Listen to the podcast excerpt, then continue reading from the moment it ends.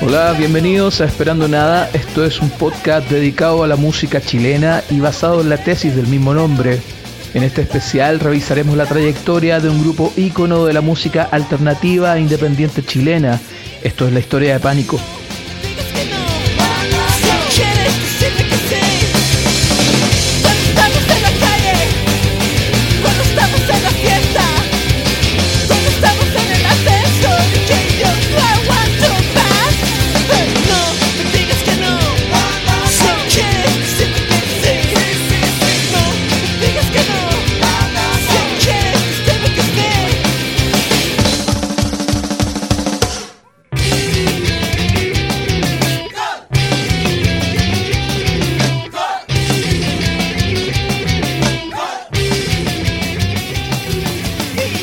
Que suena es Fútbol, tema de un primer mini álbum de Pánico publicado en 1995, un CD identificado por la imagen de Bruce Lee en su portada y carta de presentación de una de las bandas más atípicas y estimulantes del rock nacional de la época. Un grupo liderado por Eddie Pistolas, seudónimo de Eduardo Enríquez, y la bajista de nacionalidad francesa Caroline Chaspoul, conocida también como Carolina Tres Estrellas. Enríquez nació en Chile, pero siendo un niño partió junto a su familia al exilio de los años 70, primero a Japón y a principios de los 80 a París, donde conocería a Caroline. Él estudiaba artes plásticas y Caroline filosofía, y como pareja llegaron a Chile el año 94 durante la naciente democracia y formaron una banda como un proyecto de titulación de Enríquez pensado como una intervención artística por unos meses de duración. Acompañados de Juanito Zapatillas en guitarra y Tatán Cavernícola en batería, el cuarteto asumía influencias de bandas como la Velvet Underground, Pixies, Ramones, Sonic Youth y tomaron el concepto punk Hablo tú mismo para llevar a la práctica un inédito trabajo de autogestión en la era pre-internet pero también como un grupo irreverente y cosmopolita que utilizaba el humor, lo absurdo y la falta de recursos a su favor, referencias estéticas de cineastas como John Waters y Pedro Almodóvar. Para la edición de su primer EP crearon su propio sello de producción Combo Discos, una de las primeras etiquetas independientes de música alternativa local de los años 90, junto a Toxie Records o Background. Y en su sonido pánico combinaba elementos de la música experimental, del punk, el sonido garage, loafing, noise, psicodelia, acompañado de una autoproducción de videos caseros para temas como fútbol o la desbordante No me digas que no si tú quieres decirme que sí, que tuvo una curiosa presentación en el estudio del programa Más Música en Canal 13, donde actuaron vestidos con trajes plateados, cabezas de cartón y ollas como batería una rareza y provocación, pero que salió al aire sin censura. Sin embargo, el segundo tema en el que el vocalista vestía de novia no fue emitido. Escuchemos a Pánico, esto es fútbol, en Esperando Nada.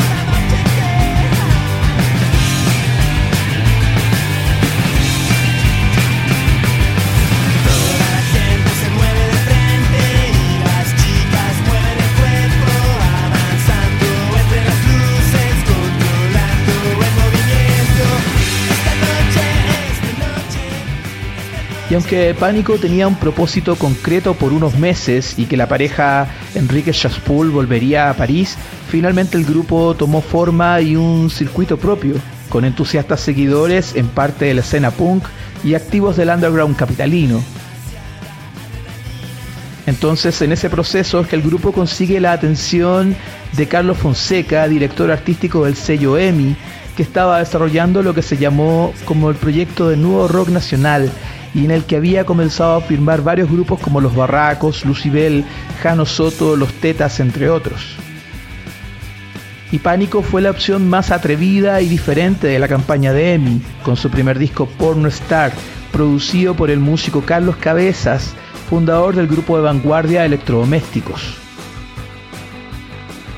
El grupo trabajó con todas las condiciones de una banda convencional, aunque sin abandonar la excentricidad. Pornostar tenía un concepto gráfico de fotonovela en el arte del disco y en shows energéticos caracterizados por su irreverencia y precariedad. Promocionado por el videoclip Demasiada Confusión, una canción bañada en psicodelia y dosis de humor. Y Pánico era una provocación constante. Así, durante una entrevista con el suplemento juvenil Zona de Contacto, contaron que tendrían su propio canal de televisión Pervervisión en el canal 69 y el cronista Sergio Lagos creyó y publicó como cierto. Pero todo era parte de un juego nuevo y extraño donde Pánico eran vistos como los más raros entre las bandas chilenas. El año 2013, Pornostar será reeditado en vinilo durante un rescate del catálogo de la compañía y es actualmente una edición muy buscada por coleccionistas. Esto es Pánico, Rosita quiere ser una pornostar en Esperando Nada.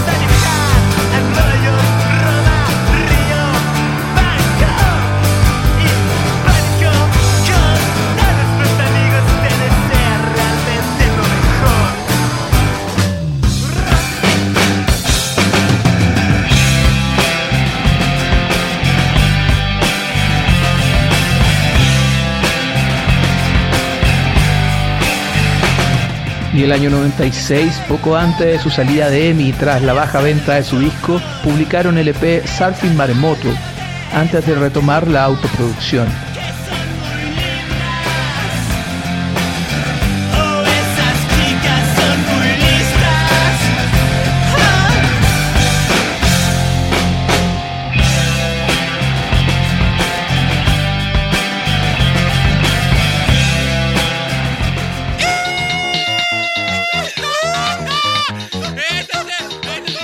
El año 97, la banda recuperaba su autogestión con el disco Canciones para aprender a cantar, editado por Combo Discos.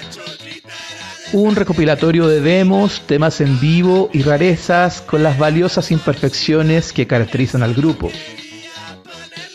También la edición en disco compacto incluía una reedición de su primer homónimo en un segundo CD. 24 tracks variados con bastante entretención, ruido y a ratos delirante, convertido en uno de los trabajos más buscados por sus fanáticos actualmente, los llamados chicos y chicas pánico.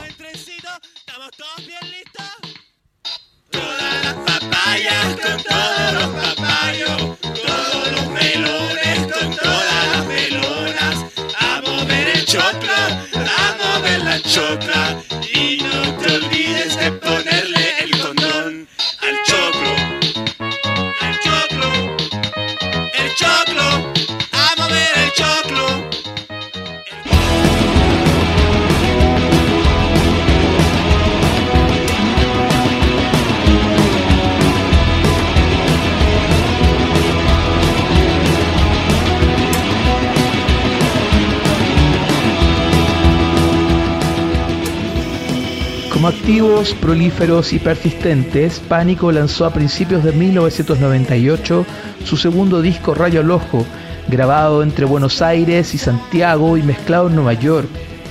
Promocionado con uno de sus mejores singles, Las cosas van más lento, publicada anteriormente pero en una versión reforzada, demostrando su arraigo en el indie pero también buscando algo mayor, con un nuevo estándar en su sonido. En paralelo a la edición del recopilatorio panorámico, un disco especial para España a través del sello Plan B, etiqueta de la revista Zona de Obras y que había publicado discos de los argentinos Suárez y Daniel Melero. También Pánico se vinculó con la escena india argentina a través de la banda Suárez, con quienes se apoyaron mutuamente en la distribución de discos y conseguir tocatas en ambos lados de la cordillera. Y ambas bandas figuraban en programas de MTV Latino como Ray Sónica y Hora Alternativa, lo que les permitía llegar a otros países. Y ese año Pánico participó en uno de los programas especiales de la cadena que se hacía en la nieve, en la cordillera chilena. Pánico representaba y vivía la autogestión. Sus propios integrantes pegaban los afiches de tocatas y recorrían las tiendas dejando sus discos. Era una inversión personal permanente. A su vez, con Bodiscos también se abría la edición de otros lanzamientos chilenos alternativos de grupos como Tobías Alcayota, Mambo Taxi, Amon Gelatina y también álbumes importados de Francia de los grupos Bosco y el más recordado de sus ediciones, La Riemont de la banda Holden, logrando un particular éxito alternativo en Chile. Una parte importante de la historia de Pánico tiene que ver con la independencia, algo que por aquellos años no se tomaba tan en serio y que ellos demostraron podría dar frutos cuando había dedicación.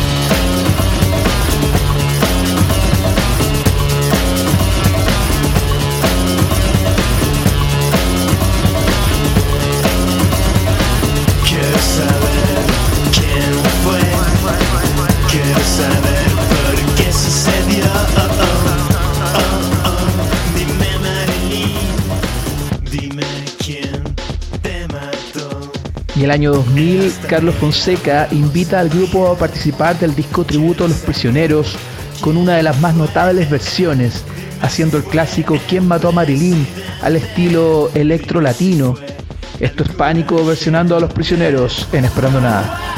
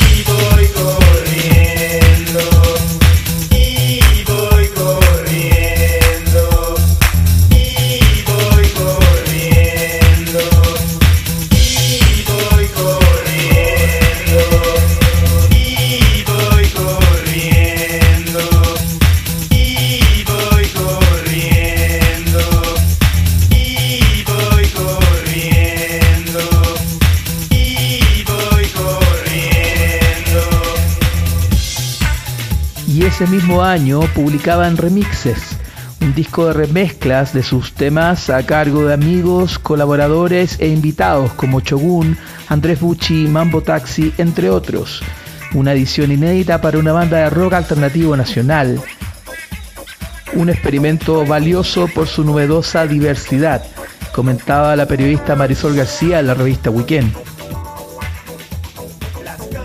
Aunque la noticia más importante de Pánico se daría unos meses después, tras un llamado desde Francia, de un ejecutivo del sello St. George, filial de Sony Music, interesado por una maqueta que había escuchado a través de un contacto en México, aunque con una propuesta bien distinta de Pánico que mezclaba electrónica y rock con sonidos tropicales, que ellos calificaban como Ultra Latin Psychedelic Sound. El grupo no dudó en llegar a acuerdo, firmaron y partieron a grabar su nuevo disco a Nueva York. La banda se despidió de sus fanáticos chilenos con un concierto en el Teatro Providencia en una de sus actuaciones unitarias más masivas con más de mil fanáticos.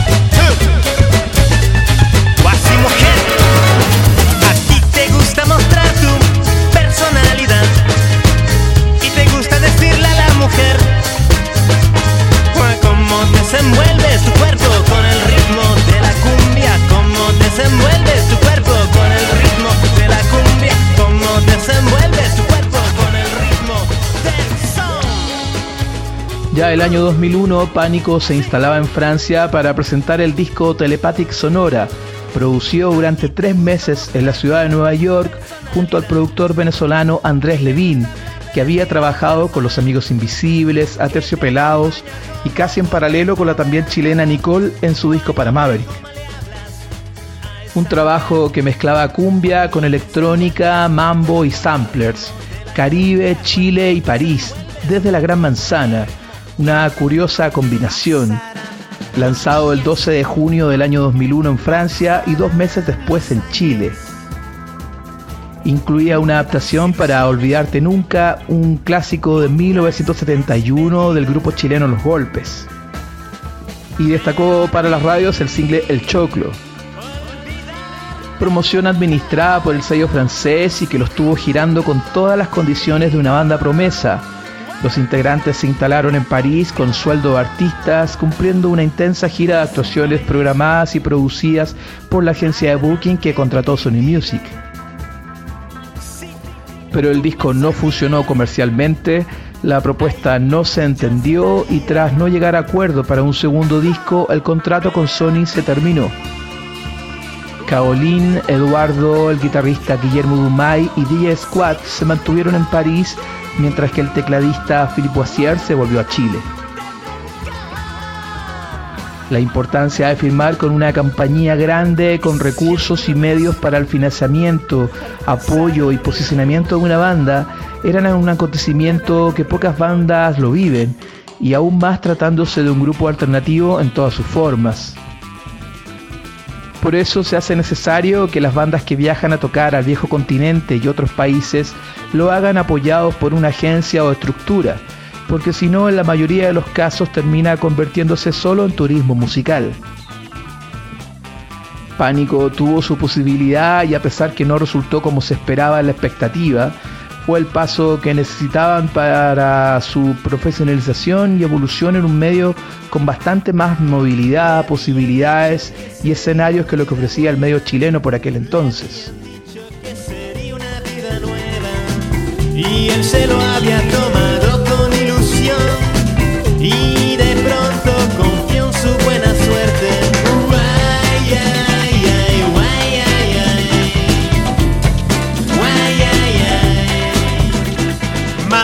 Cucurrucho, chico, güero.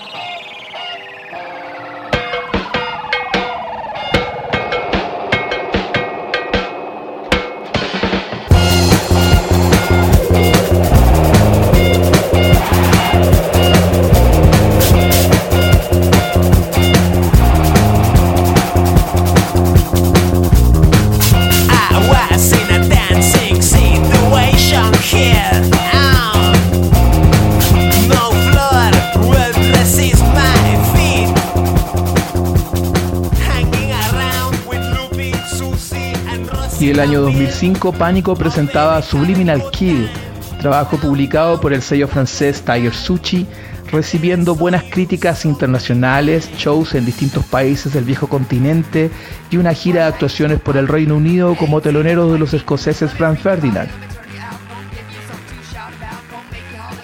La banda chilena recargaba su sonido de psicodelia y techno rock en temas como Transpíralo y Anfetaminado, con la producción del músico electrónico Christian Vogel y el francés Joaquim.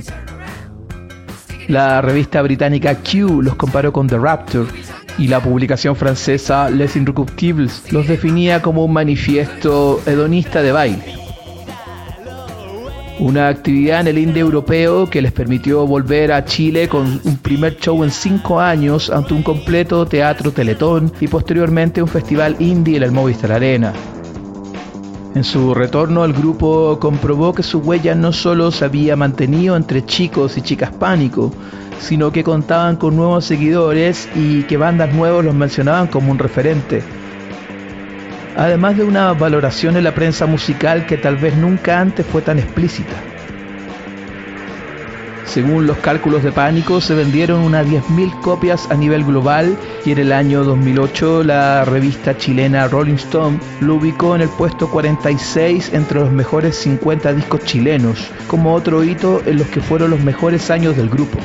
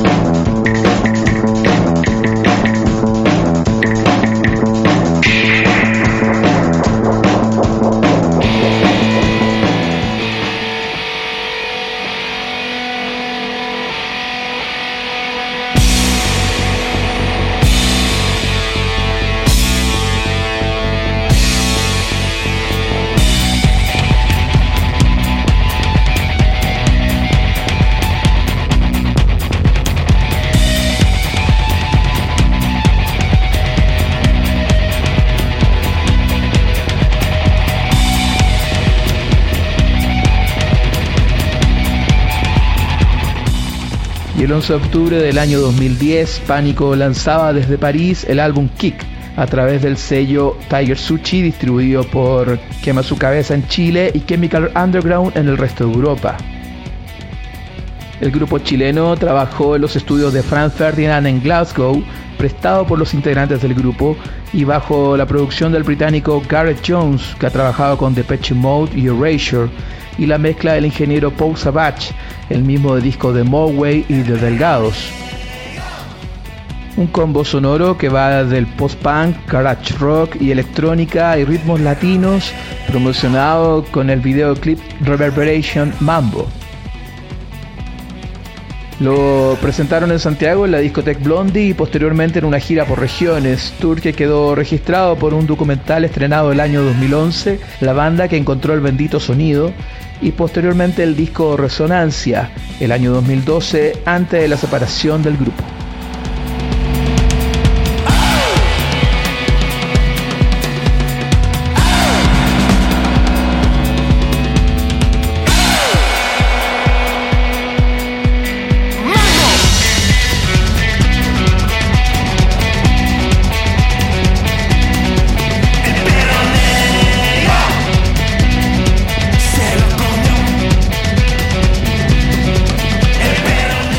Al ser Chile un país pequeño y geográficamente aislados, los medios suelen sobredimensionar algunas noticias que provienen del extranjero cuando tienen que ver con el país.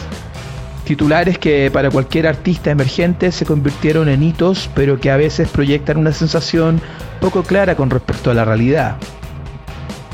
Muchas bandas chilenas dicen que van a tocar a Europa, pero lo pueden realizar solo con el financiamiento de fondos concursables del gobierno y se presentan en pequeños bares para algunos amigos residentes, entonces no siempre es porque se está conquistando otro país o mercado. Lo de Pánico en Francia fue mucho más serio, con sellos y agencias locales, plataforma que les permitió trabajar con un grupo alternativo en una ciudad donde existen muchos más locales donde tocar, medios especializados para difundir y tiendas de discos. Entonces Pánico era otra banda pequeña junto a otras cientos y miles que giran por el circuito parisino y europeo. Solo que a la distancia, por fanatismo o poca rigurosidad, algunos lo imaginaron o leyeron como algo mucho más grande de lo que realmente fue, sin querer restarle mérito al desarrollo y evolución de Pánico, a sus hitos desde la autogestión de los años 90 hasta sus esfuerzos en París y que actualmente vive en Nova Materia, el proyecto de Enríquez y Chaspoul en la capital francesa, quien además tiene una empresa de catering para producciones y publicidad y una hija juntos. Tengo grabada una conversación con Caroline el año 2000 poco antes de partir a Francia, la entrevisté para una web que tenía que se llamaba chileindependiente.tripod.cl y siempre me quedó registrado en mi cabeza algo que respondió al respecto de la importancia o influencia de Pánico en la independencia de otras bandas. Y me explicó algo muy cierto, que otras escenas como la cumbia, el metal funcionaban igual de manera independiente y en eso Pánico no tuvo nada que ver pero en lo que fuese música alternativa, indudablemente fueron pioneros a nivel local y con los años serán valorados como los más representativos de esa generación, que se fue ampliando a partir del año 97. La banda alternativa, símbolo de la escena independiente del rock chileno, con una discografía indefinible, valiente y auténtica, siempre experimentando y explorando en otros sonidos, ajenos a las corrientes de moda o la seducción comercial y el culto que existe sobre sus ediciones de época es una señal de esa valoración y trascendencia.